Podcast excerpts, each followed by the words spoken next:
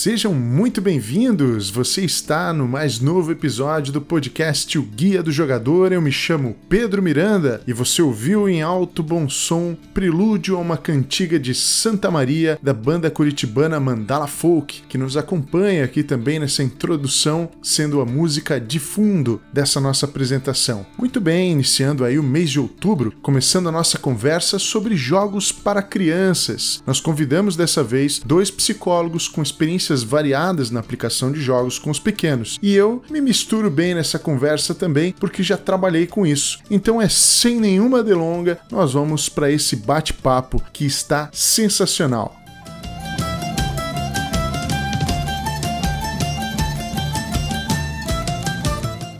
Muito bem, pessoal. Agora vamos então aqui para nossa conversa. O assunto de hoje, lógico, é sobre crianças e jogos.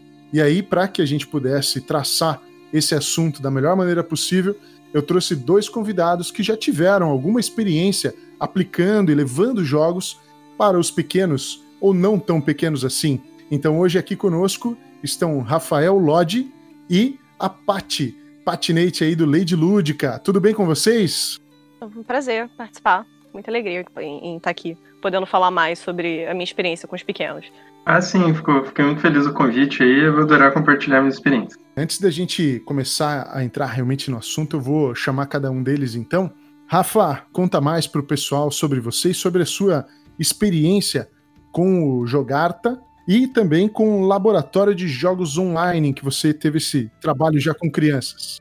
Então, uh, eu bastante gosto de jogar desde sempre, desde criança, então entendo aí esse vínculo, né? E mais recentemente eu comecei, eu participei aí, participo do coletivo Jogarta, né, que é uma associação socioeducativa. A gente existe formalmente desde ali final de 2016, né, e já realizou alguns eventos aí, mais de uns, sei lá, 20 mais eventos aí, é, tanto em lugares públicos como a Gibiteca de Curitiba, quanto em escolas mesmo, escolas públicas, levando jogos de tabuleiro, RPG e outras coisas mais do universo geek. Né?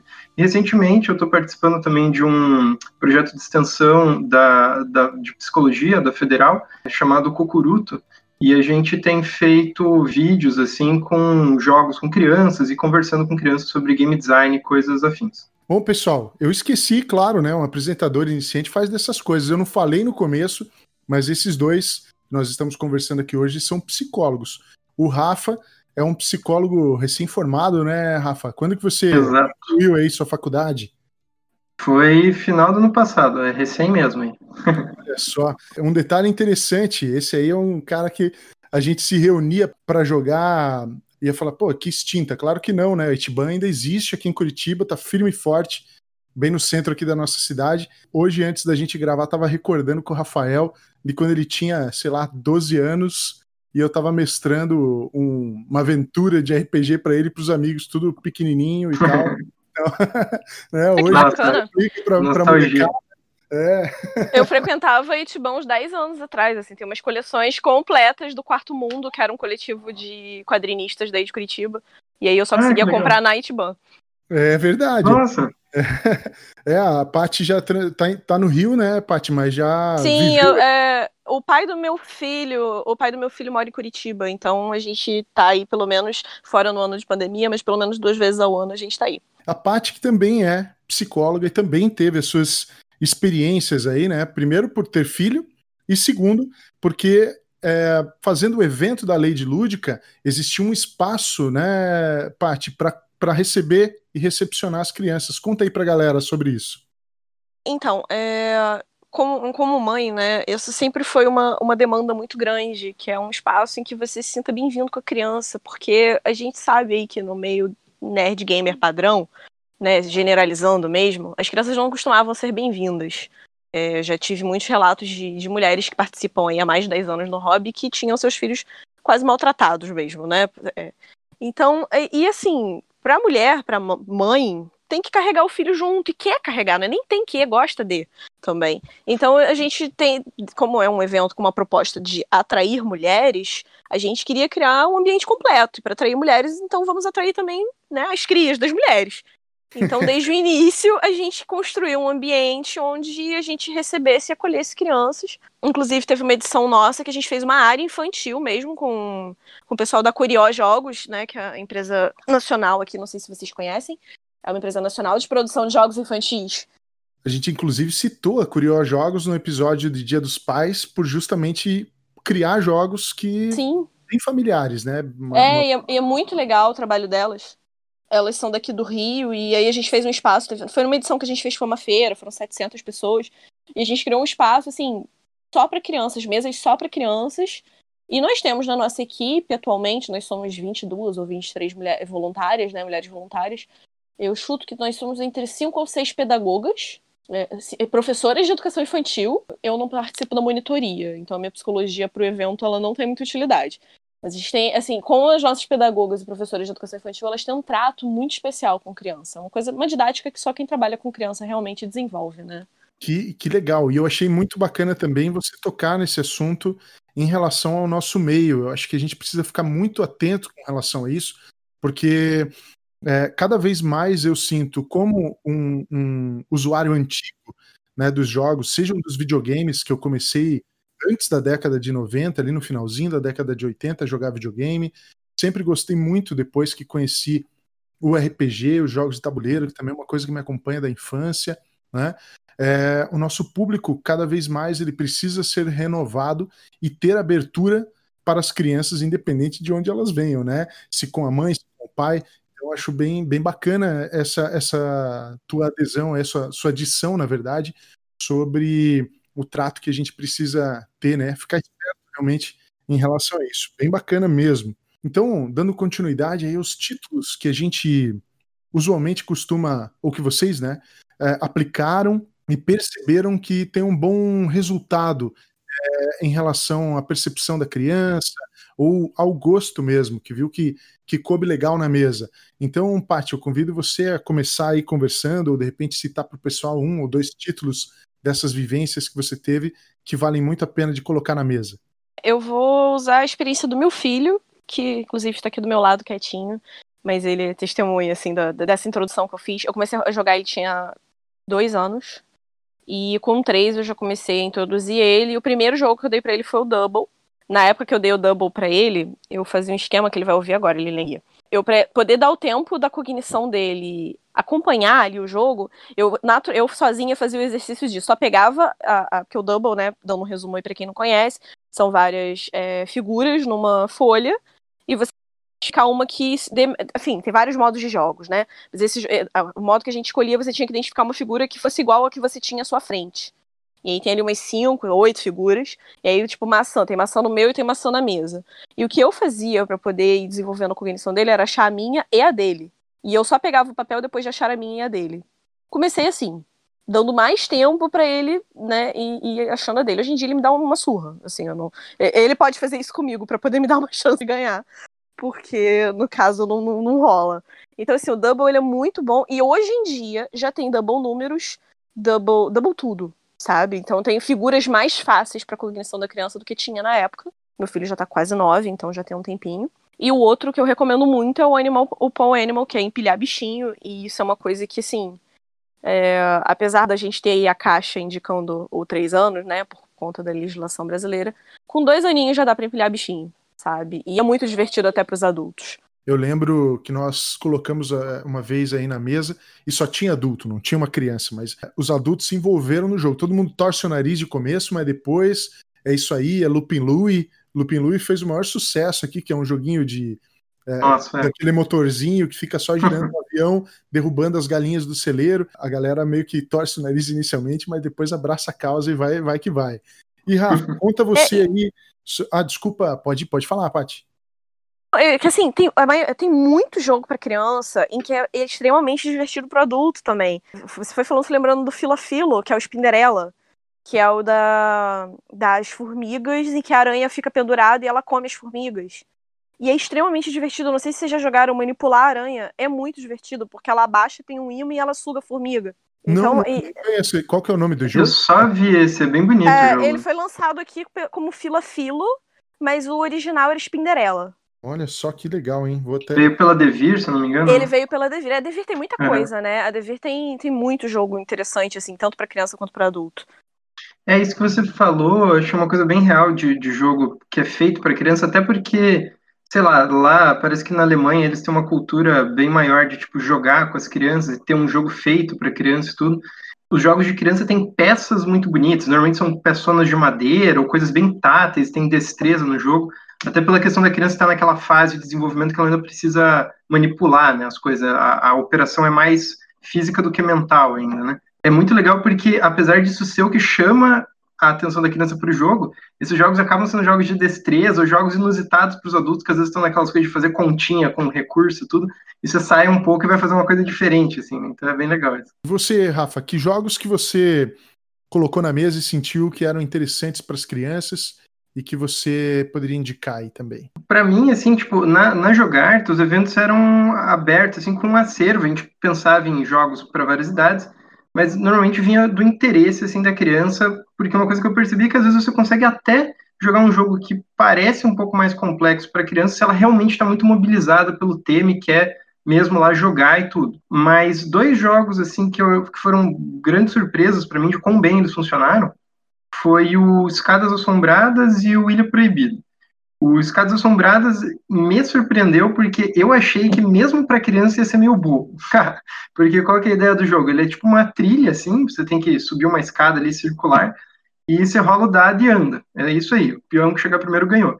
Só que nesse dado tem dois, tem um lado, acho que é, que você vira um fantasma. E daí o seu peãozinho ele tem um imã na cabeça e você põe tipo uma cobertura de fantasma quando ela tá lá, você, ela fica colada no peão, então você não sabe mais que cor que é aquele peão. E uma hora durante o jogo vai ter vários fantasmas e você não sabe o peão de quem que é, e eles podem trocar de lugar. E eu falei, ah, mas mesmo para crianças, elas se ligarem ali, elas percebem, né? E o legal é que não, assim, tipo, tem essa diversão de botar peça, e as crianças ficam super animadas e tudo. Então foi uma que achei uma boa surpresa para criança menor, assim. E para criança um pouco maior, é, o Ilha Proibido eu gostei bastante porque acho que é um dos cooperativos mais simples assim que eu conheço, assim, tipo, é, você tem lá três tipos de ação que você pode fazer, você está tentando salvar ali uns tesouros de uma ilha que está afundando.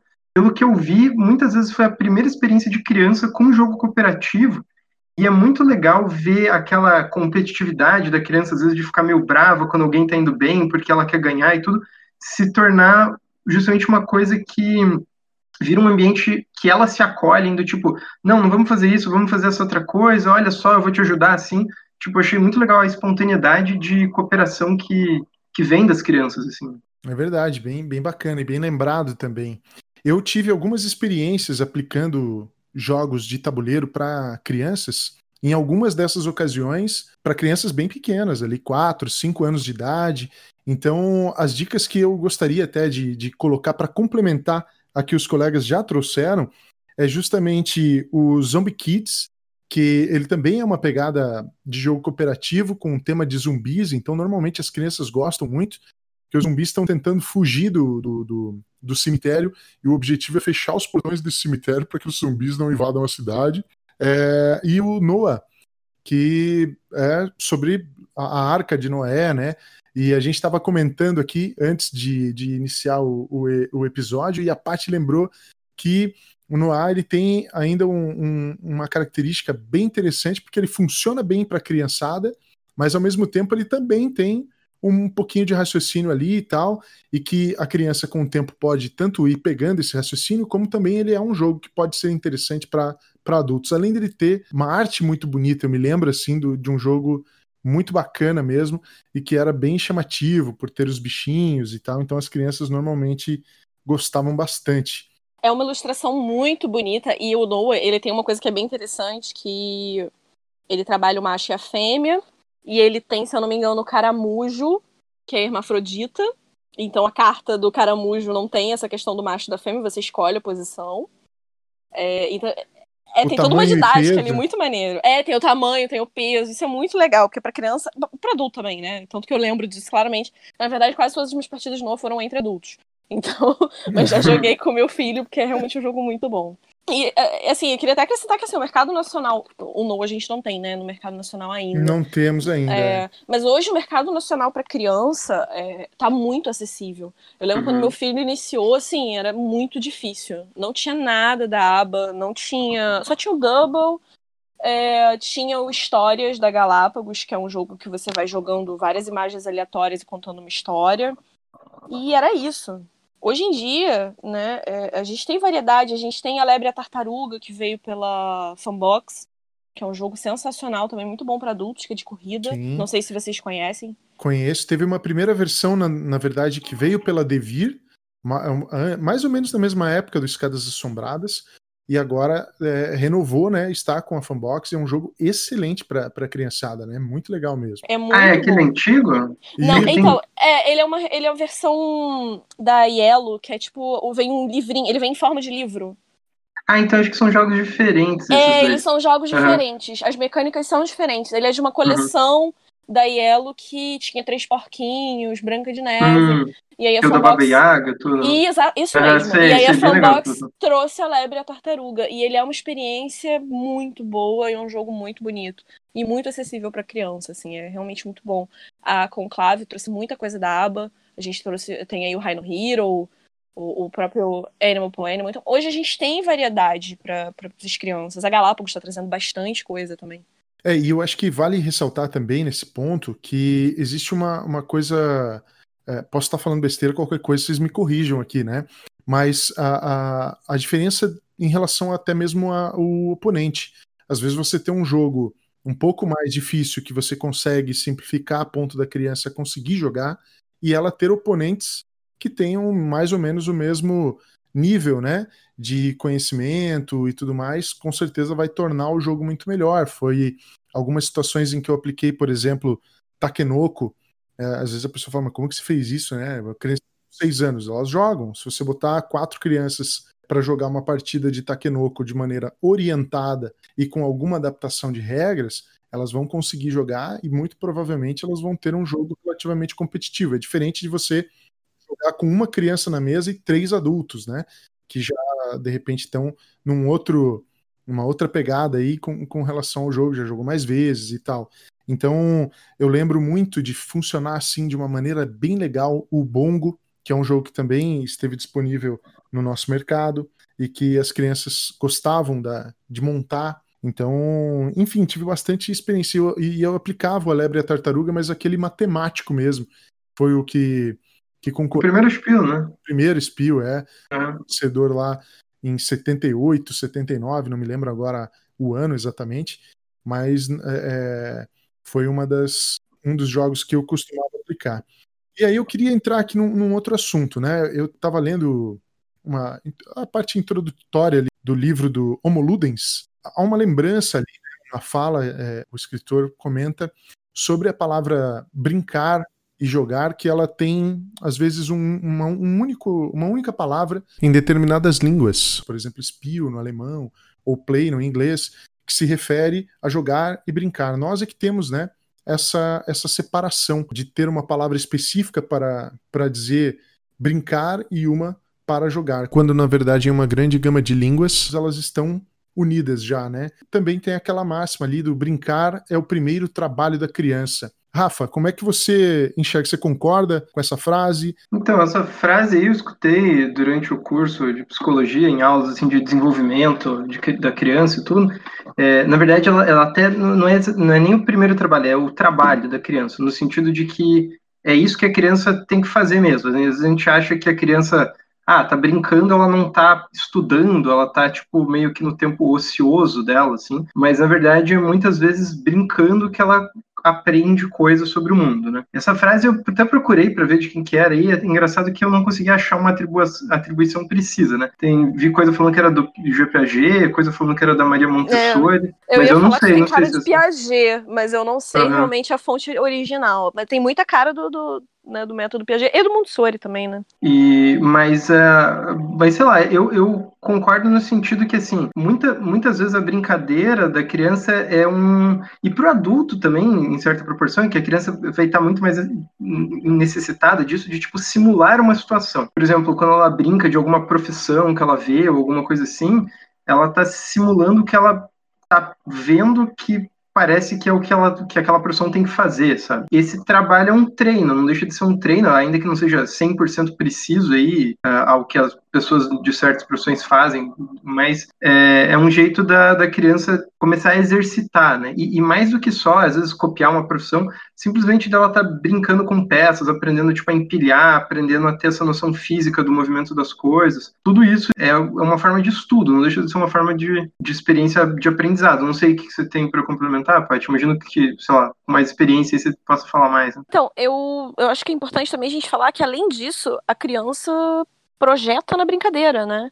A gente na, na, na, psicologia, e isso vale como um aprendizado geral, se você quer se comunicar com a criança, né, a, a, brincadeira é uma forma dela projetar a vida dela, os sentimentos e os pensamentos. Então, a, além de uma, uma aprendizagem, um estudo, também é uma projeção. Então, enquanto a criança está brincando, o imaginário da criança ela está projetando o, o o sentimento, a sensação, o pensamento, a experiência. No, no consultório mesmo, né? Maior, normalmente o que a gente chama de mediadores, que são os objetos que a gente usa ali para trabalhar a projeção da criança, apesar de eu não trabalhar com crianças diretamente, é uma parte é uma parte muito clássica da psicologia infantil, que é são os brinquedos e os jogos.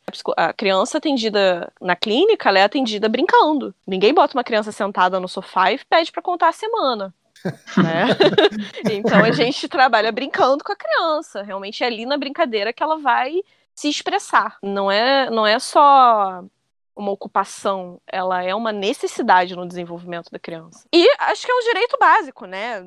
Ainda tem isso. Infelizmente, não, não são todas que têm, mas é um direito básico da criança poder brincar. Ainda mais é, em relação à questão dos, dos jogos, né? que não são de fato tão acessíveis. É. Pois é.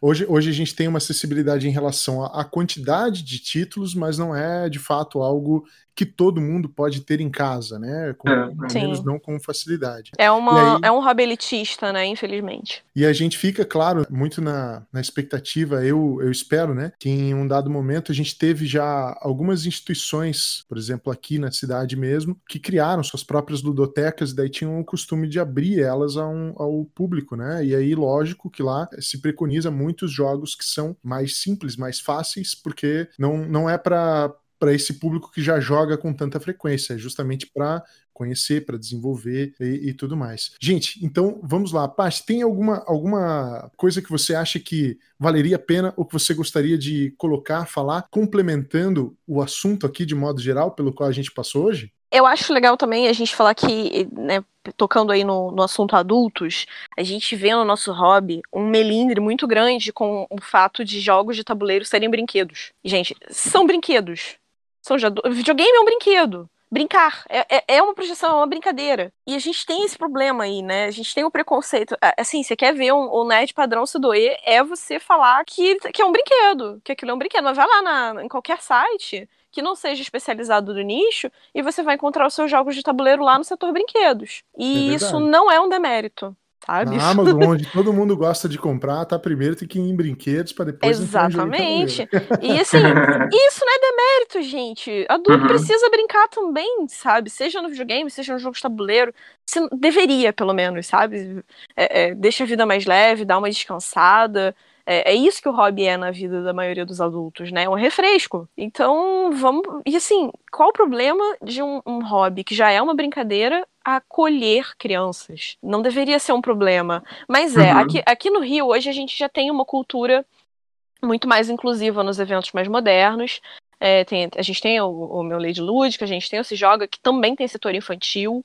O castelo hoje em dia tem uma adaptação bacana para ir com as crianças. Eu já frequentava o castelo das peças com meu filho. Então, assim, é, eu acho que estamos entrando numa era em que fica muito feio você não acolher crianças, e aí tá todo mundo já é, é, trabalhando essa mudança. E é muito bom, né? O meu filho, ele é hiperativo. Eu tenho muita dificuldade de brincar usando o imaginário, sempre tive, desde que ele nasceu, sempre foi uma dificuldade para mim. E o jogo foi uma ferramenta de eu me conectar com ele. Então, é, eu recomendo isso.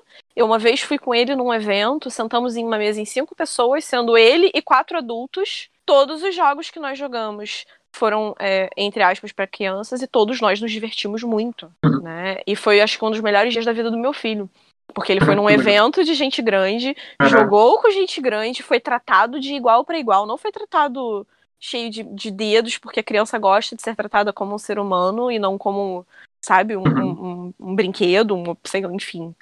Não uhum. infantilizem a criança, tratem ela como um, um ser humaninho, né? E, e foi uma experiência mágica para ele, sabe? E entre outros, né? A gente, ele sempre participa comigo entre eventos e jogos, mas esse dia em que ele só jogou com adultos, ele se sentiu parte da sociedade.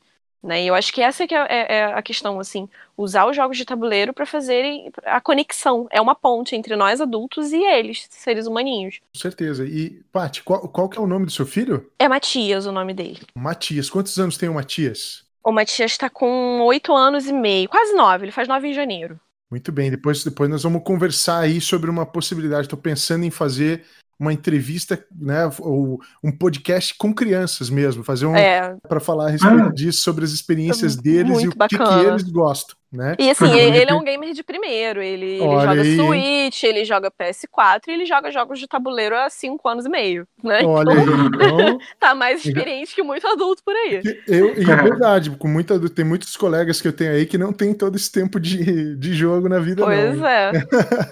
e assim, uma coisa que é muito legal é que eu trabalhei a coleção dele. A coleção dele é dele. Os jogos dele uhum. ficam separados dos meus. Então, assim, ele tem na coleção dele, ele tem Double, ele tem Encantados, que ele ganhou uma vez no sorteio, ele tem jogos que ele ganhou em Amigo Oculto, porque ele participa do Amigo Oculto com a galera. Então, hum. é, ele tem um, acho que é um Avenue, Aven, Avenue, não sei ah, o das uvas lá, É, o das uvas, né, da Paper Games. Ele tem, ele ama. É, e é tudo dele, fica no armário dele, são os jogos dele. E ele cuida dos jogos. É, é isso, o Double ele ganhou com três anos e ainda tá em perfeito estado. Porque ele, é, é, ele entende o valor daquilo, o valor emocional mesmo daquilo, tanto para mim quanto para ele. Então, é, é, é, uma cultura muito legal de se passar para as crianças. A gente no Leis Lúdica tem um acervo coletivo, a gente nunca teve problema de criança estragar, destruir ou prejudicar um jogo, porque eles entendem. É só você explicar, que eles vão entender o valor que tem aquilo, porque esse é um preconceito também, né? O medo das crianças estragarem o jogo. Criança é um ser absolutamente moldável. E Rafa, que, que você tem aí? Alguma coisa que você gostaria de complementar em relação a isso tudo que a gente já falou? Ah, pegando o gancho aí do que a Paty falou, eu, eu, eu acho uma experiência muito legal jogar com criança, porque eu já fui a criança jogando com os adultos.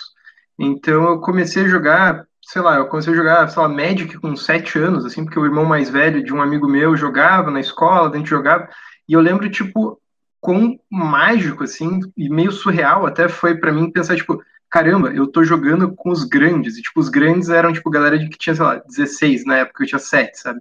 E, então, e daí quando eu fui... Né? É, então, e, e, a primeira vez que eu fui na Itiban, que, tipo, eu fui jogar lá, eu ouvi falar, ah, tem uma loja que o povo joga Magic. E daí eu cheguei lá, imaginei que fosse ter um pouco mais de criança, mas daí, tipo, tinha uns adultos e tudo.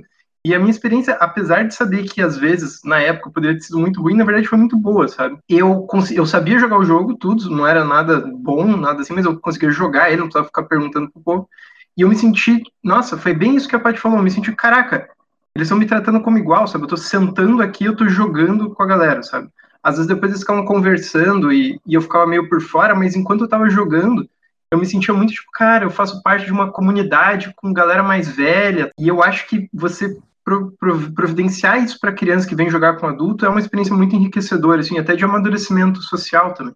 Aí também como um ponto de, tipo, ah, sei lá, porque eu vejo pessoas que ficam meio tipo, ah, mas como que eu vou jogar com a criança? Eu vou ganhar da criança, ou eu que vou deixar ela, vou ter que deixar ela ganhar, e ficam meio sem saber. Eu até achei interessante no episódio do Dia dos Pais que falaram: "Ah, mas vocês deixam a criança ganhar ou não?". E a minha experiência com isso é que quando eu jogo com a criança, o meu desafio, quando a criança não é uma criança que já joga, não sei que não tá ali pareado, né? Eu sei que não é um desafio para mim ganhar da criança. Então, para mim, não é, não tem uma diversão nisso. O meu desafio é, mas também entregar o jogo para a criança Bom, qualquer pessoa pode perder voluntariamente um jogo, né? E para mim parece que é uma oportunidade perdida ali, assim, de tipo interação. Quando eu jogo com uma criança, o meu objetivo é fazer a criança ganhar por pouco e fazer ela entender por que, que ela ganhou. Então, desde o começo do jogo, eu vou falando por que, que eu tô fazendo as coisas. Tipo, oh, eu tô fazendo isso porque eu vou tentar fazer aquela coisa. E eu sempre pergunto pra criança por que, que ela tá fazendo as ações. Tipo, ah, por que, que você escolheu isso? Você podia escolher isso. E eu uso como um ambiente para ela e sacando, tipo, aprender o jogo mesmo, sabe? E então eu sempre tento deixar ali uma margem apertada para ela ver do tipo, ó, oh, se você não fizer isso, eu vou fazer aquela coisa, eu vou ir melhor que você.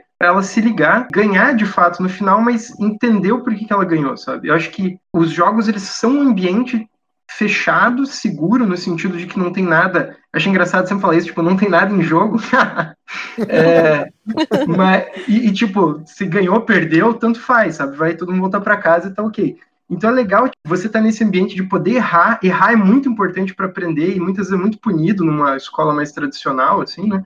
Então, tipo, poder errar, poder jogar mal e daí jogar uma partida em seguida e, e aprender em cima daquilo, sabe? Então, para mim, esse é o brilho de jogar com criança, de você vê-las aprendendo a coisa e você ajudar elas a aprenderem aquele sistema, assim. E é importante dizer também para todo mundo aí que está ouvindo a gente que essa, esse aprendizado ele é algo contínuo, a gente está sempre é, aprendendo. Na verdade, a gente comemora aí, nesse mês de outubro, Dia da Criança, que é um pouco também é, a razão da gente estar tá traçando essa conversa, pela importância que já foi também trazida ao decorrer desse episódio, mas a maior verdade é que né, a, a gente também precisa, muitas vezes, colocar enfim, essa criança interior para jogar, e a gente provavelmente faz isso e muito, porque a grande maioria das pessoas que ou ouvem podcast ou pesquisam sobre jogos jogam com bastante frequência, então continuam mantendo o seu espírito infantil, e isso é muito importante, e, e crescendo ou não com isso, enfim, né? Mas fazendo uso disso tudo. Para a gente poder finalizar, Rafa, deixa o teu tchau aí para galera. Se quiser fazer algum jabá sobre um trabalho, canal, grupo, qualquer coisa que você participe e gostaria de citar aqui, onde o pessoal tem acesso e possa te seguir, fique à vontade aí para essa tua despedida. Agradecer aí ao guia do jogador aí pela oportunidade, sempre legal ter espaço para falar sobre assuntos diversos de jogo, não só sobre review, coisa assim, mas coisas associadas, assim, acho bem legal. O principal projeto que eu participo, né, a Jogarta, você pode, a gente tem Facebook, Instagram, é, Jogarta, Associ... Jogarta Associação, né, arroba Jogarta Associação, por hora, assim, nesse momento de pandemia, como os nossos eventos eram físicos, a gente está mais parado, né? Mas ainda existe coisa, mesmo às vezes digital, coisa assim. Né? E esse projeto aí da Federal, ele você pode procurar Cucuruto, que você também acha, no Instagram tem, né? Bom, é isso aí, agradeço a oportunidade novamente. Eu é que agradeço a sua participação, Rafa. Espero que a gente possa se encontrar outras vezes para falar de diversos assuntos aí em que você se sinta impelido a querer participar e falar aí com a gente. Pati, mesma coisa, fica à vontade aí para falar, fazer teu jabá, convidar aí o pessoal, você está atendendo é, de forma online então já pode oferecer serviços também. Opa! aí, então, eu queria agradecer, é muito legal falar sobre esse assunto, eu gosto bastante. Queria agradecer muito, assim, e destacar, gente, para quem me conhece, eu não sou só é, é, é, feminismo e assuntos de empoderamento feminino. Tem muito mais conteúdo aqui, é muito legal poder falar sobre isso. Assim, é muito legal poder falar sobre os assuntos diversos da vida que a gente vivencia no hobby. Queria, quem quiser seguir, a gente tem o arroba Lady Lúdica, que é o, o evento que eu produzo com as meninas. A gente já está aí há três anos na estrada, tá? Né? Assim como jogar, tá como a gente é, é um evento físico. Estamos todos aproveitando o descanso, né? O, o, o descanso sem opção, né? a gente não teve escolha, mas estamos aí. Mas é, tem conteúdo no Instagram. É, quem quiser aí, né, terapia online, alguma coisa assim, é arroba. E muito obrigada. Incluam seus pequenos. É, o hobby, ele é fantástico, porque ele realmente ele une. Tá aí, né? A gente conhece. Eu tô eu aqui do Rio, falando com os meninos de Curitiba. E quantas vezes eu vou a São Paulo jogar com a galera. O hobby, ele é inclusive de várias formas. Ele quebra barreiras de distância, idade. Então, usem isso a seu favor. E obrigado aos dois pela participação. Paty também já fica aí o convite, está participando aqui com a gente do grupo. Sempre que quiser é, falar de, de algum assunto que você é, é, se sinta à vontade para falar a respeito dele, está mais do que convidada. Com certeza aí as ponderações de hoje dessa nossa conversa são bem legais em todos os âmbitos. Eu acho que pode ajudar quem de repente tem curiosidade sobre o tema ou quem realmente gosta de jogo, esbarrou, tá ouvindo. São assuntos que podem vir a fazer parte do, do cotidiano se já não fazem.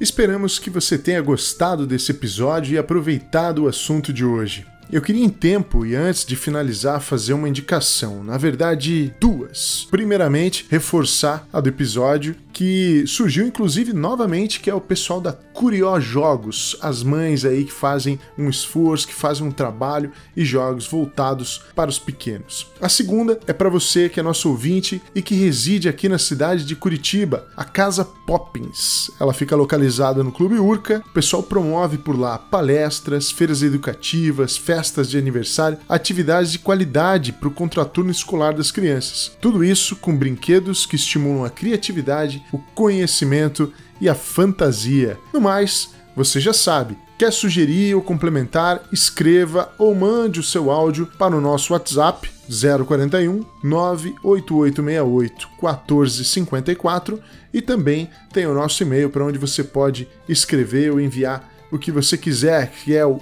guia do jogador gmail.com. Agradeço muito a sua audiência e até a próxima!